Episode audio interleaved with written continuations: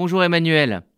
Bonjour Rudy, bonjour à tous les auditeurs. Alors, euh, sous euh, fond de pagaille politique et d'actualité politique extrêmement dense, on oublie peut-être euh, les tentatives d'attentats en Israël qui continuent au quotidien.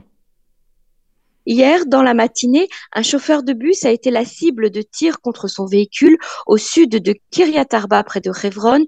Le bus était vide lorsqu'il a été visé. Le terroriste, peu de temps après, a également ouvert le feu sur un barrage de l'armée. Il a été éliminé par les soldats de Tsahal. Aucun blessé n'est à déplorer du côté israélien. Il s'avère que le terroriste était un membre de la police palestinienne. Il a laissé un message dans lequel il annonçait son attentat. La police, après enquête, a également découvert que l'attentat qui a eu lieu dimanche soir dernier contre un autobus au même endroit avait été perpétré par le même terroriste. Le bus avait été touché sans faire de blessés. Et autre attentat hier dans l'après-midi, un terroriste armé d'un couteau a été arrêté alors qu'il tentait de pénétrer dans l'implantation d'Elon Moré. Repéré par les caméras de sécurité installées à l'entrée de la localité, il a pu être interpellé à temps par des habitants du village. On part maintenant à Jérusalem avec euh, donc cet incident diplomatique évité euh, de justesse avec la Jordanie hier.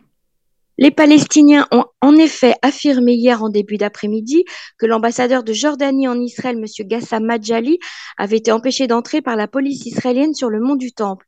L'ambassadeur vexé aurait immédiatement quitté les lieux. Suite à l'incident, le ministère jordanien des Affaires étrangères a convoqué immédiatement l'ambassadeur d'Israël à Amman.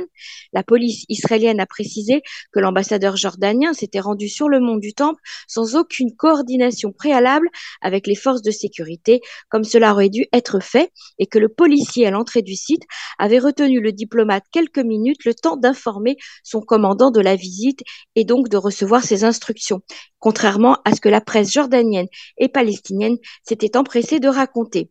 L'entrée de l'ambassadeur sur le site n'a donc pas été empêchée. C'est lui qui aurait décidé tout seul de quitter les lieux de sa propre initiative.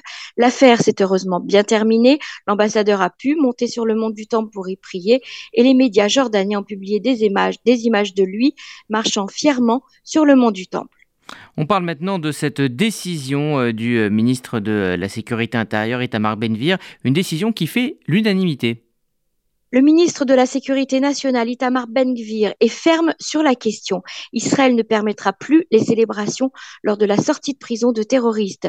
Il a à ce sujet convoqué le chef de la police, Kobi Shabtai, en prévision de la libération imminente de deux prisonniers qui ont passé plusieurs dizaines d'années en prison pour l'assassinat d'un soldat.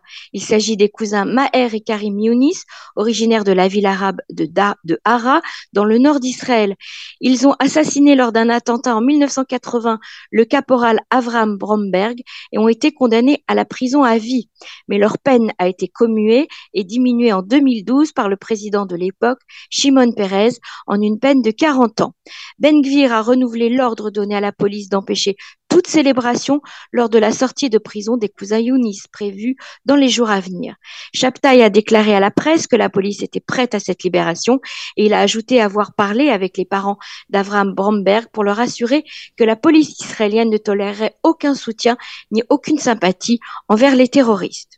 Et puis on revient à la politique intérieure israélienne avec euh, Yom Tov Kalfon, l'ancien député euh, francophone qui se démarque euh, de Naftali Bennett, Naftali Bennett qui était pourtant son mentor et le chef de son parti. L'ancien député francophone de Yamina, Yom Tov Kalfon, fait parler de, de lui depuis qu'il a publié sur Twitter sa position par rapport à la réforme du système judiciaire. Pour la première fois, il se démarque de Naftali Bennett, l'ancien chef de son parti, qui lui a donné sa chance en politique.